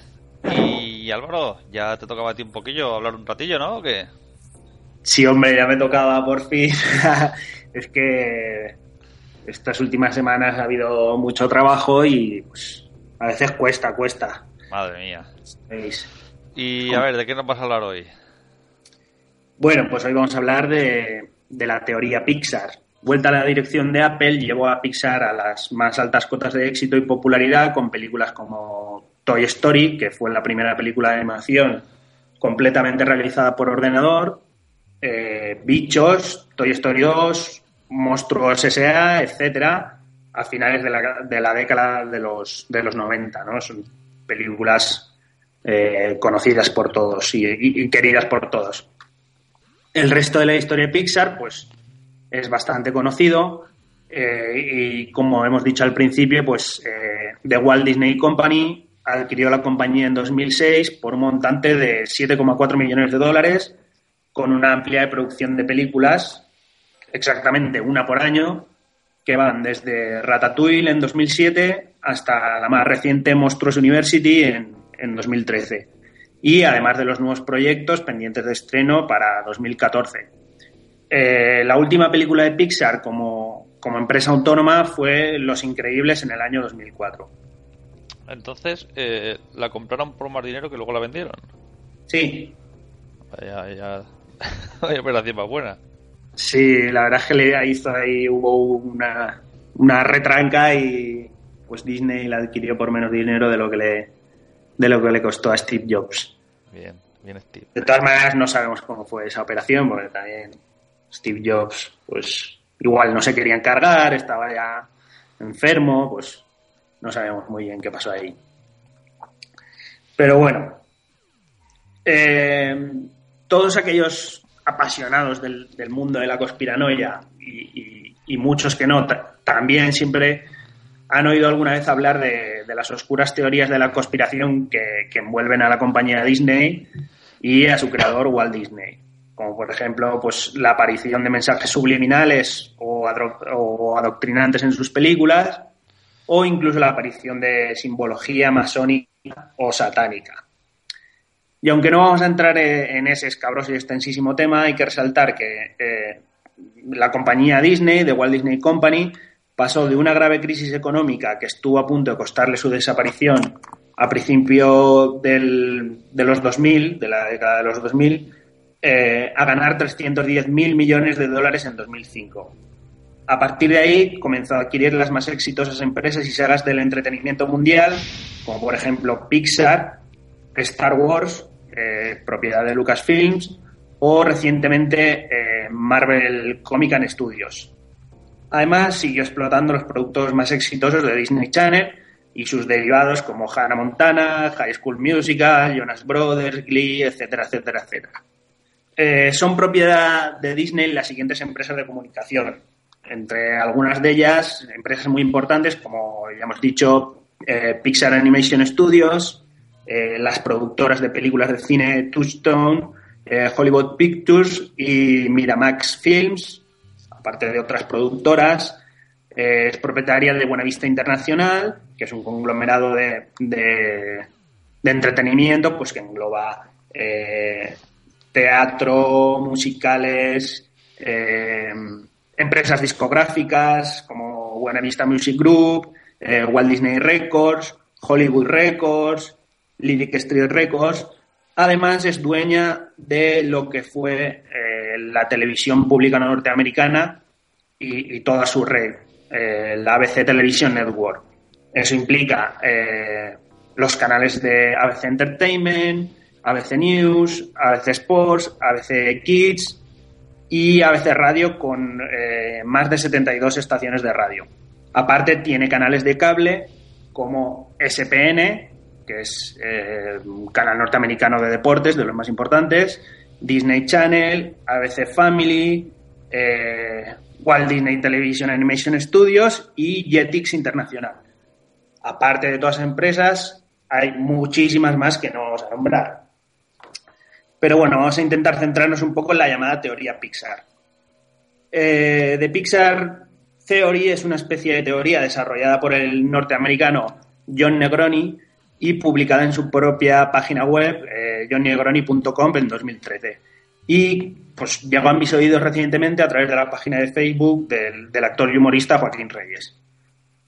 La teoría, como todas aquellas tontas que salen y se difunden a través de Internet, ha tenido un gran seguimiento debido a lo singular de su propuesta. sin querer extenderme mucho y esperando que todos aquellos web adictos interesados se acerquen a la web para, para ver de qué va el tema, voy a intentar hacer una breve síntesis de, de esta parte, señor, para todos nuestros, para todos nuestros seguidores.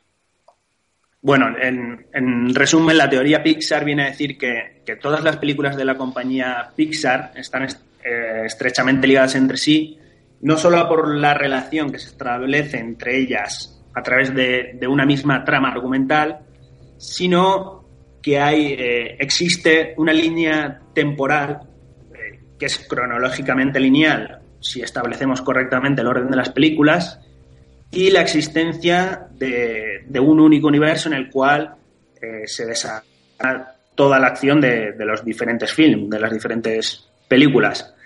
Según el autor, las películas de Pixar nos cuentan la historia de la evolución eh, de la humanidad a través de, una lucha de poder entre los humanos eh, contra o, con los animales y la naturaleza, entendiendo la naturaleza desde, desde un punto evolutivo y científico y, un punto mágico, ¿no? Como la aparición de, la magia es como, como un elemento que forma parte de la naturaleza. Eh, y todo esto también, eh, esa lucha de poder de humanos, naturaleza y animales y los autómatas o los robots y el avance tecnológico. La teoría va argumentando a través de, de una estructuración temporal lineal, como acabamos de decir, la evolución de los diferentes sucesos en la historia de la Tierra, o en este caso el universo Pixar, que van deviniendo de, de una película a otra, pues relacionando eventos, personajes y las llamadas autorreferencias que muchas veces per- perceptibles a simple vista. Como autorreferencias entendemos todos aquellos elementos de una película que van a referenciar de una forma velada o no a otros eventos históricos de la línea temporal que suceden o sucederán en otros films o que ya han sucedido. ¿De acuerdo?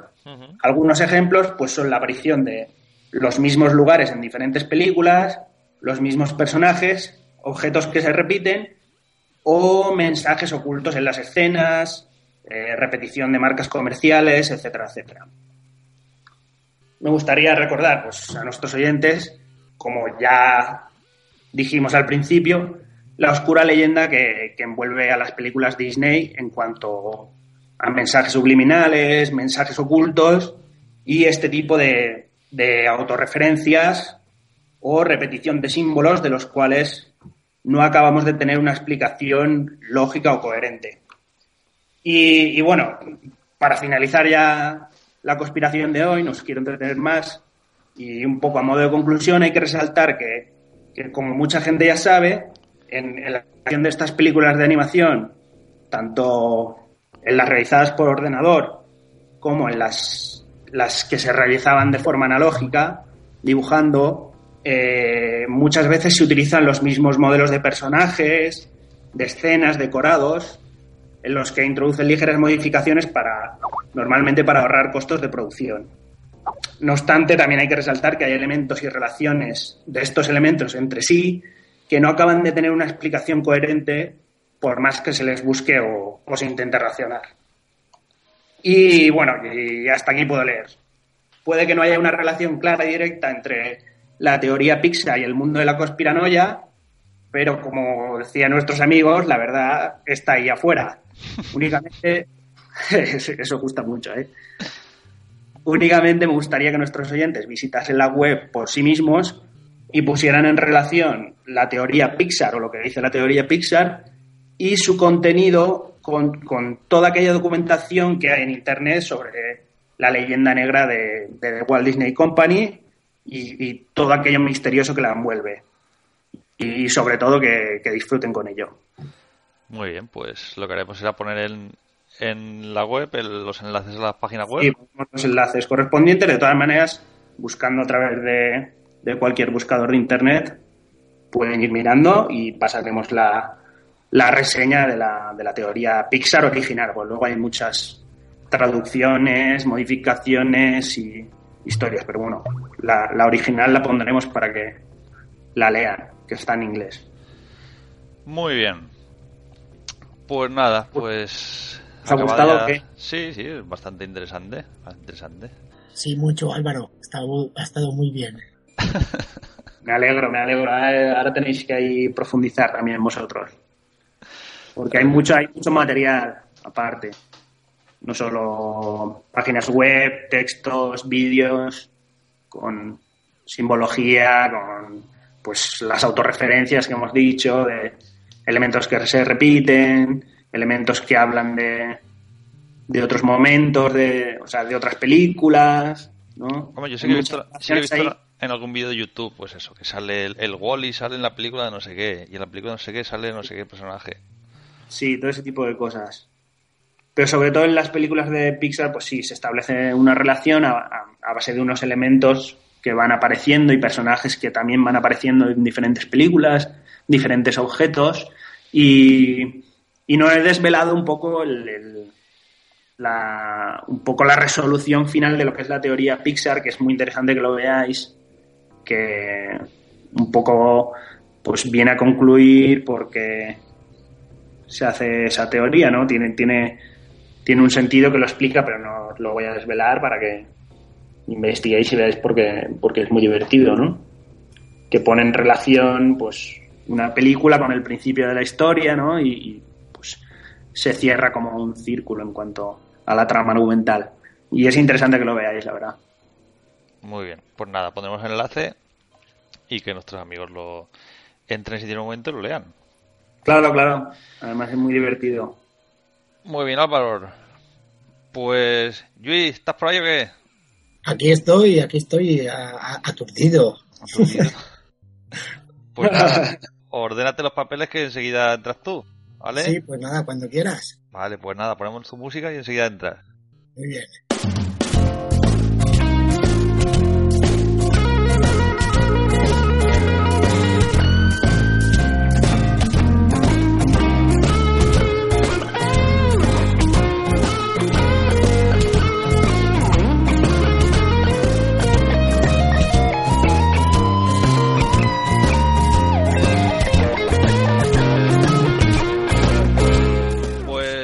Nada, Luis, ¿qué? ¿Ya tienes los papeles ahí arreglados? Aquí estoy rodeado de papeles, tío. Así me gusta.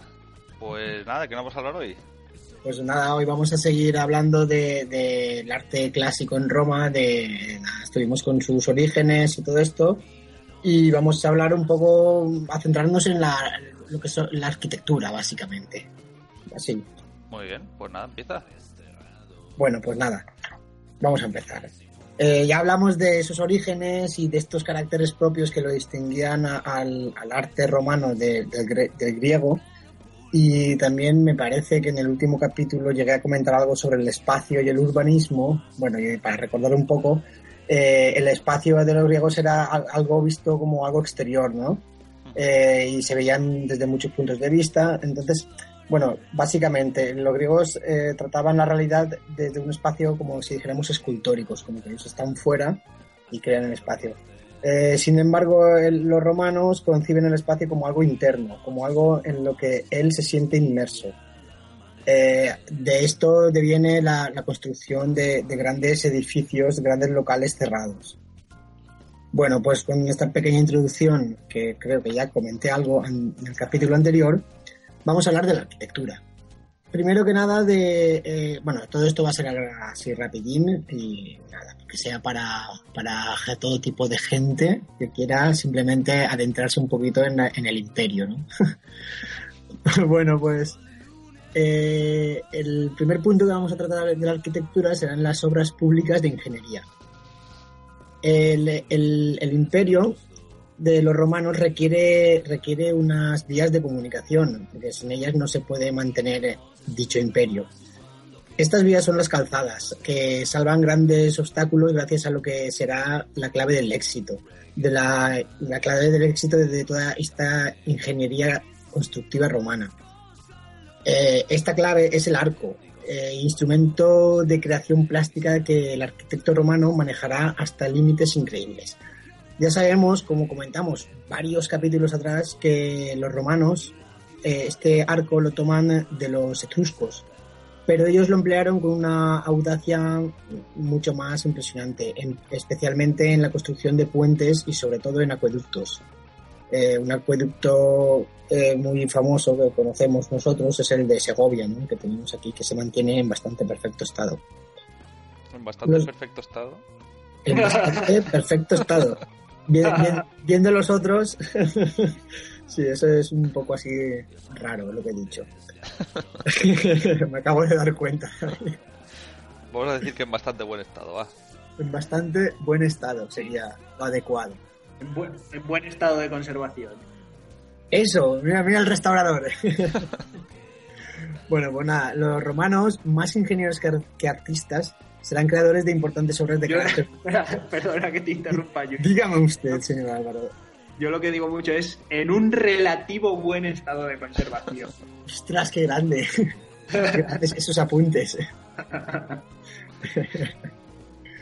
bueno, pues como decía, lo- los romanos que crearán un- importantísimas obras de carácter público, como pueden ser eh, puertos, además de los productos y todo esto, pantanos también, y todo esto mm, ofrecía una necesaria infraestructura, infraestructura perdón, material. Los acueductos, por ejemplo, salvaban distancias a veces de kilómetros para transportar el agua, básicamente. Resultan imponentes por sus dimensiones y, también por su majestad, sobre todo el, el acueducto de Claudio en Roma, el ejemplo que, que comentaba antes, el de Segovia, y el acueducto de los Milagros en Mérida, este un poco más, más estropeado. Estos acueductos traían el agua de, lagos naturales o de pantanos artificiales creados por los mismísimos romanos. Estos últimos nos muestran una vez más la, la calidad técnica alcanzada por Roma. En España puede admirarse aún eh, el lago de Proserpina, que es uno de los pantanos que suministraba agua a Mérida a través del acueducto, de este acueducto que he nombrado antes, el acueducto de los Milagros. Bueno, pues después de hablar de, estas obras públicas de ingeniería, pasamos a los monumentos públicos. La utilización de nuevos materiales como el cemento y el ladrillo cocido les permitían una mayor flexibilidad y, y rapidez en sus obras. Eh, entre estos monumentos, por ejemplo, la basílica, que era el lugar de, reunión, de reunión para relaciones comerciales o para administrar, administrar justicia, consta de tres naves. La central, de mayor altura, permite abrir va- vanos en la parte superior para iluminar el conjunto y con frecuencia son cubiertas con bóvedas de medio cañón. El fondo de la nave central suele terminarse en forma semicilíndrica, cubriéndose este espacio con una media cúpula. Yo, yo- Es de- dime, Perdona. Eh, ¿Bóvedas de medio cañón? Yo vi bóvedas de cañón, con arco de medio punto. con arco de medio punto. Pero bóvedas de medio cañón. ¿eso Esto es- sería básicamente pues una, una cuarta parte de la esfera. Es como, como media cúpula. Vale, vale. Esto es- vendría a ser lo que, lo que es el ábside. Una cúpula de, de... Ah, Media Claro. cúpula. bóveda de medio cañón. Sí. Claro. Vale. Ah, vale, vale, yo es que no lo había ido nunca al término ese. El bóveda como- cañón sí, pero bóveda de medio cañón no. Como dos gajos de una mandarina. Eso. Vale, vale. En lugar de la mitad, sí, ahora ya está clarísimo.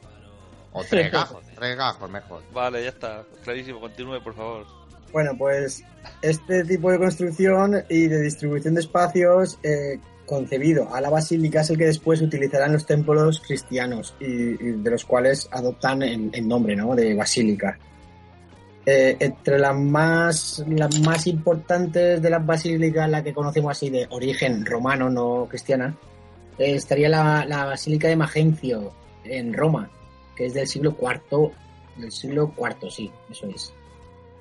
Bueno, dicho esto, vamos a hablar, por ejemplo, un poquito más ahora de los teatros.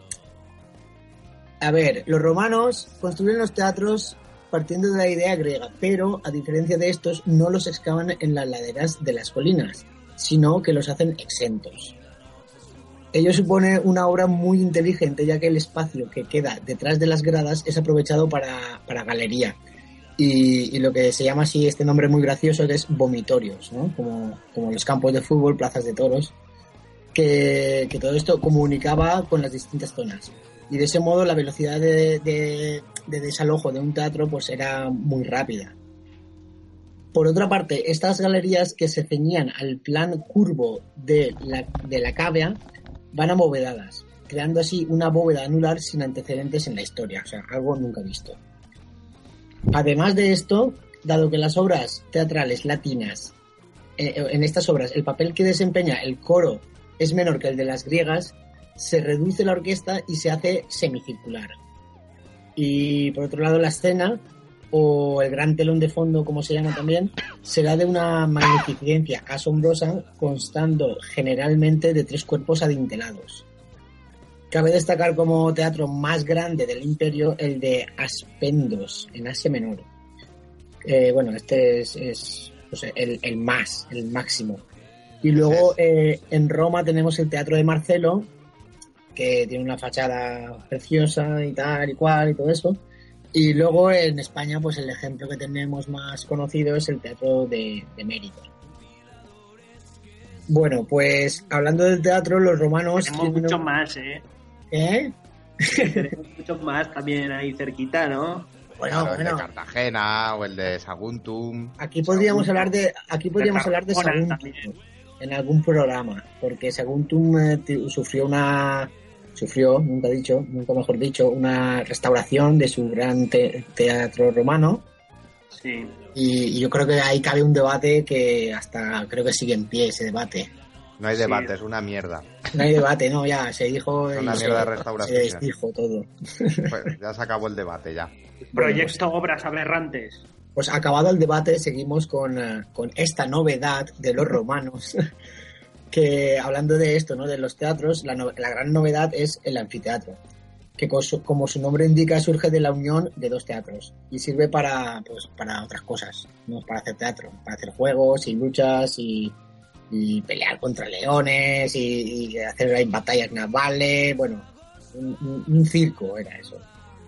No, Bueno, un circo pues- no. Bueno, un, un coliseo, ¿no? Circo era otra cosa. Bueno, sí, bueno, un circo de ahora, digo. eh, Ah, vale. De algo de circo, va. Ahora luego. Bueno, pues el anfiteatro. La planta del anfiteatro suele ser elíptica y bajo la arena se- se- hay un montón de corredores y dependencias que es pues para ir, pues para son vendrían a ser los camerinos, ¿no? Y los pasillos ahí para salir a escena. Bueno, pues eh, eh, el ejemplar más representativo es el que edificó Vespasiano, el señor Vespasiano en Roma. Eh, ¿Sabéis cuál es, no? El anfiteatro Eh, de Roma. El anfiteatro de Roma, llamado Coliseo. Efectivamente, Coliseo. Claro. Eh, bueno, esto era, un- eh, era una, es, es una cosa muy, muy típica, ¿no? Que todo el mundo habla del Coliseo. Y, y luego también se suele decir que en Roma hay también un anfiteatro, ¿no? Hay un teatro, hay un anfiteatro, hay un circo, hay un coliseo. ¿no? Entonces ahí a veces se, ca- se cae en, eh, en- no, no saberlo bien. Para eso estamos aquí. O sea, que quiere decir que, que el Coliseo es un anfiteatro. El coliseo, el, El Coliseo solo hay uno. Es solo hay uno, el claro. Anfiteatros hay muchos. Hay, hay- Pues bueno, te quiere decir que el Coliseo es un anfiteatro. Es el nombre que se le puso al gran, al gran anfiteatro De que, Roma. que- que hay en Roma. El teatro este, el señor este, ¿cómo se llama? Vespasiano, el de, el de la De Vespa. las motos. Claro, por eso en Roma está lleno de Vespas. Sí, sí, sí. Ya empezaron. Al principio eran Vespas tiradas por caballos y luego ya le pusieron motores, pero, pero las Vespas de- más o menos. Mucha gente lo que hace es utilizar el término Coliseo para designar a todos los anfiteatros.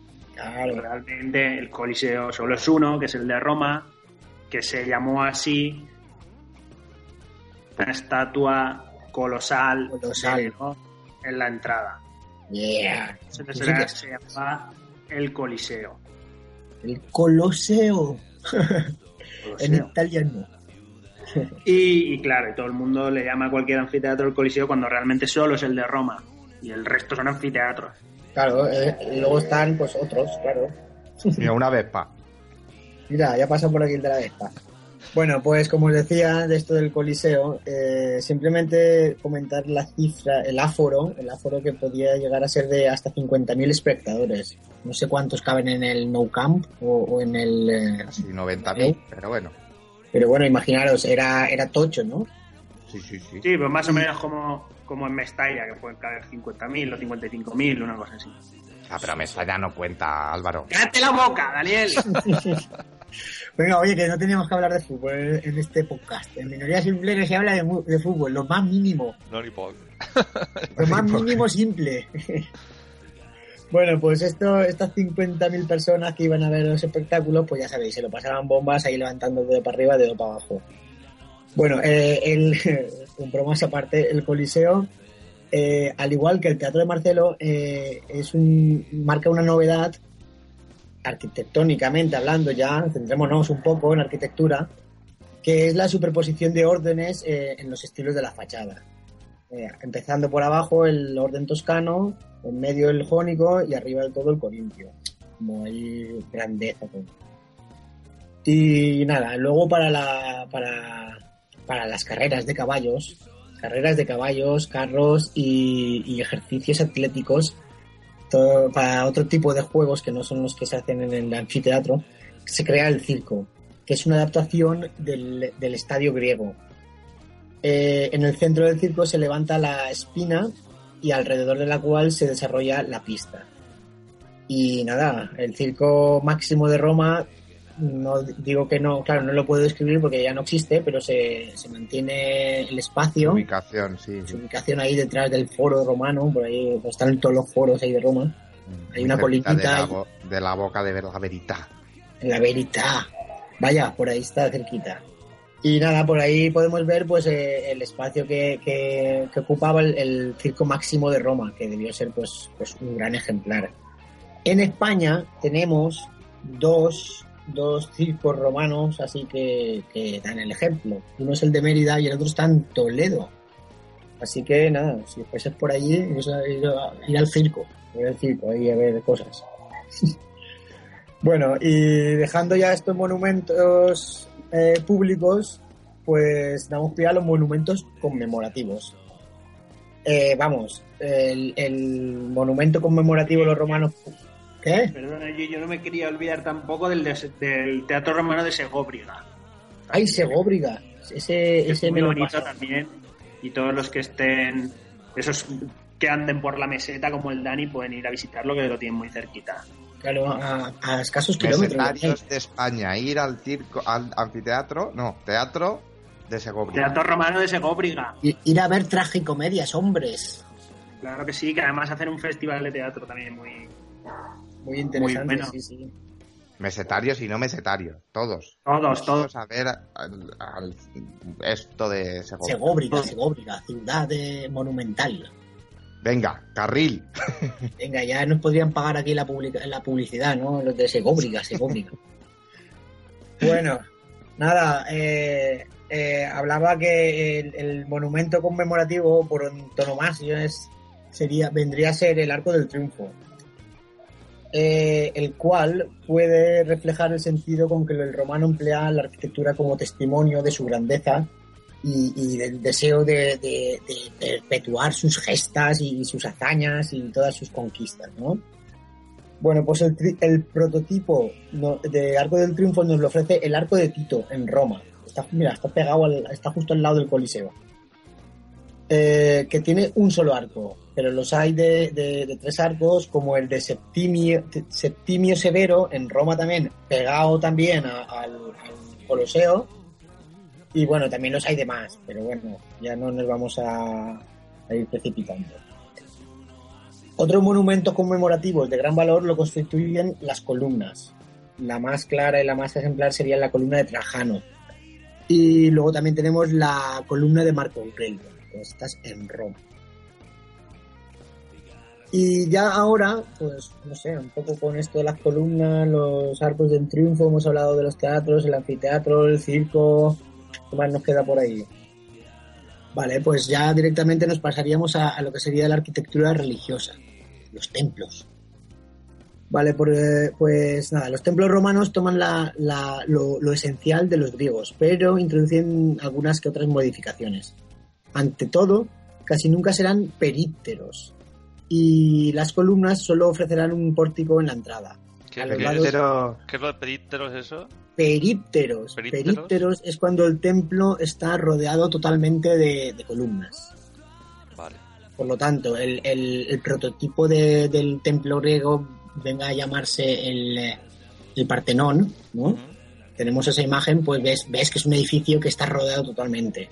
Pues los romanos esto dicen, bueno, pues, ah, vamos a copiar, pero no del todo. Vamos a hacer aquí nuestras modificaciones. Entonces, suelen ser lo- lo- los, sus templos no suelen ser perípteros, aunque luego te construyen alguno que otro.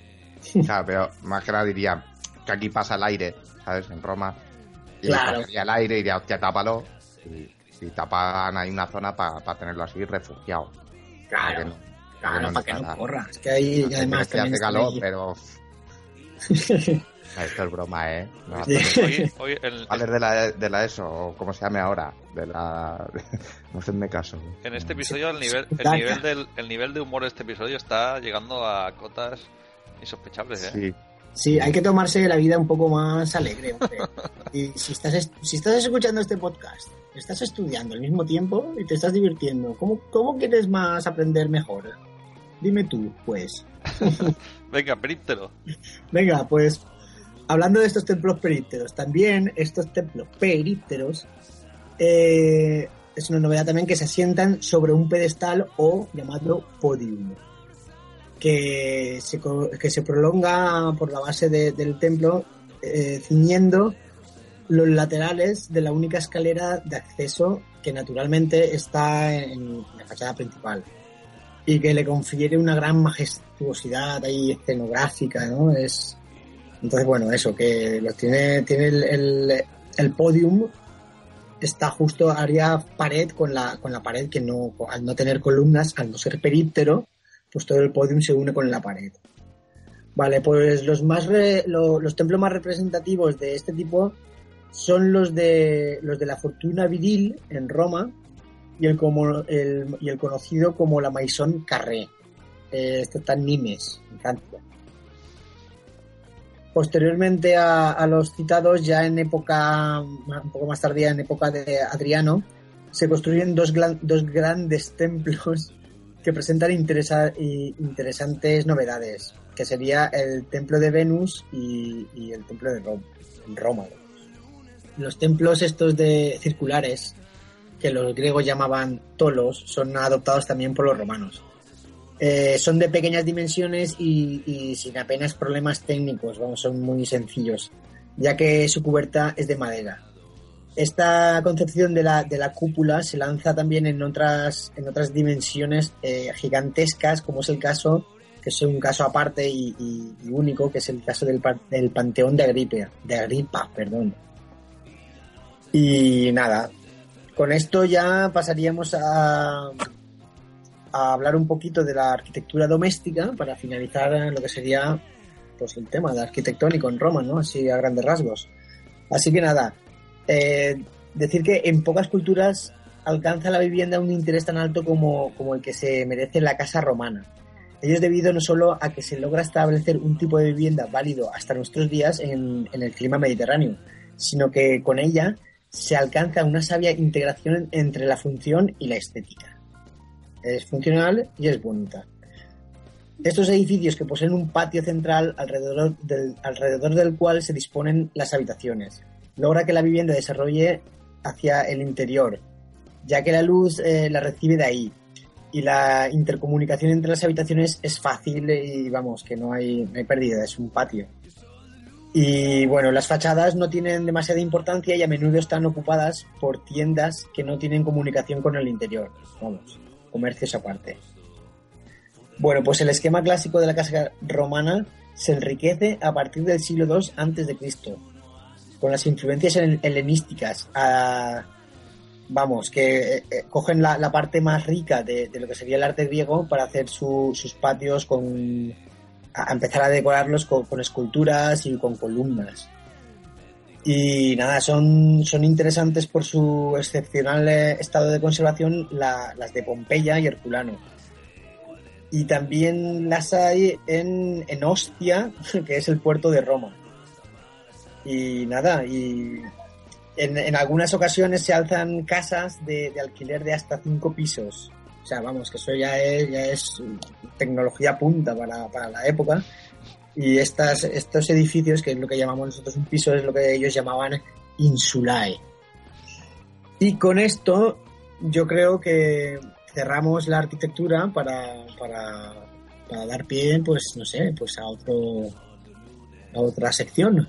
¿Qué os parece? Muy bien.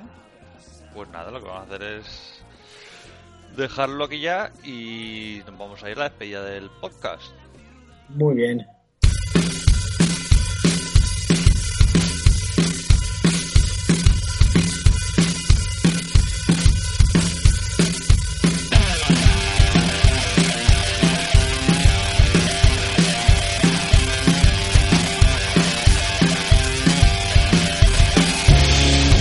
Bueno, pues nada, hasta aquí el, el episodio 33 de Minoría Simple, en el que ya por fin Álvaro nos ha hecho su sección, que ya tocaba, Ya tocaba ya, la verdad es que sí. Y nada, recordad antes de, de acabar el proyecto Arte Aberrante, en el que nos gustaría, ya os digo, que nos enviarais eh, vuestra obra que os gustaría que, que estuviera estuviera en otro lado o directamente que no estuviera. Y nos podéis enviar una foto con el, con el título de la obra por Twitter con el hashtag de Arte Aberrante eh, o por correo electrónico con a minoriasimple.gmail.com También podéis seguirnos a nosotros por Twitter. Somos la cuenta nuestra es arroba minoriasimple. Por si queréis comentarnos algo, comentarnos algo. Y yo creo que ya está. ¿No? ¿Tenéis algo más que añadir? Pues no, hoy no. Hoy no. Nada, nada más que añadir. Hoy nada más. Nada ya está más. todo dicho. Está Ya todo dicho. Ya tenéis prisa, ¿no? Yo ya he guardado los papeles. Esta gente que está desesperada, por lo bien que me lo paso yo, madre mía. Madre mía, qué poca vergüenza tiene la ahí. Bueno, señores, pues la semana que viene más. Bueno, Hasta luego. Hasta luego. Ale, hasta luego.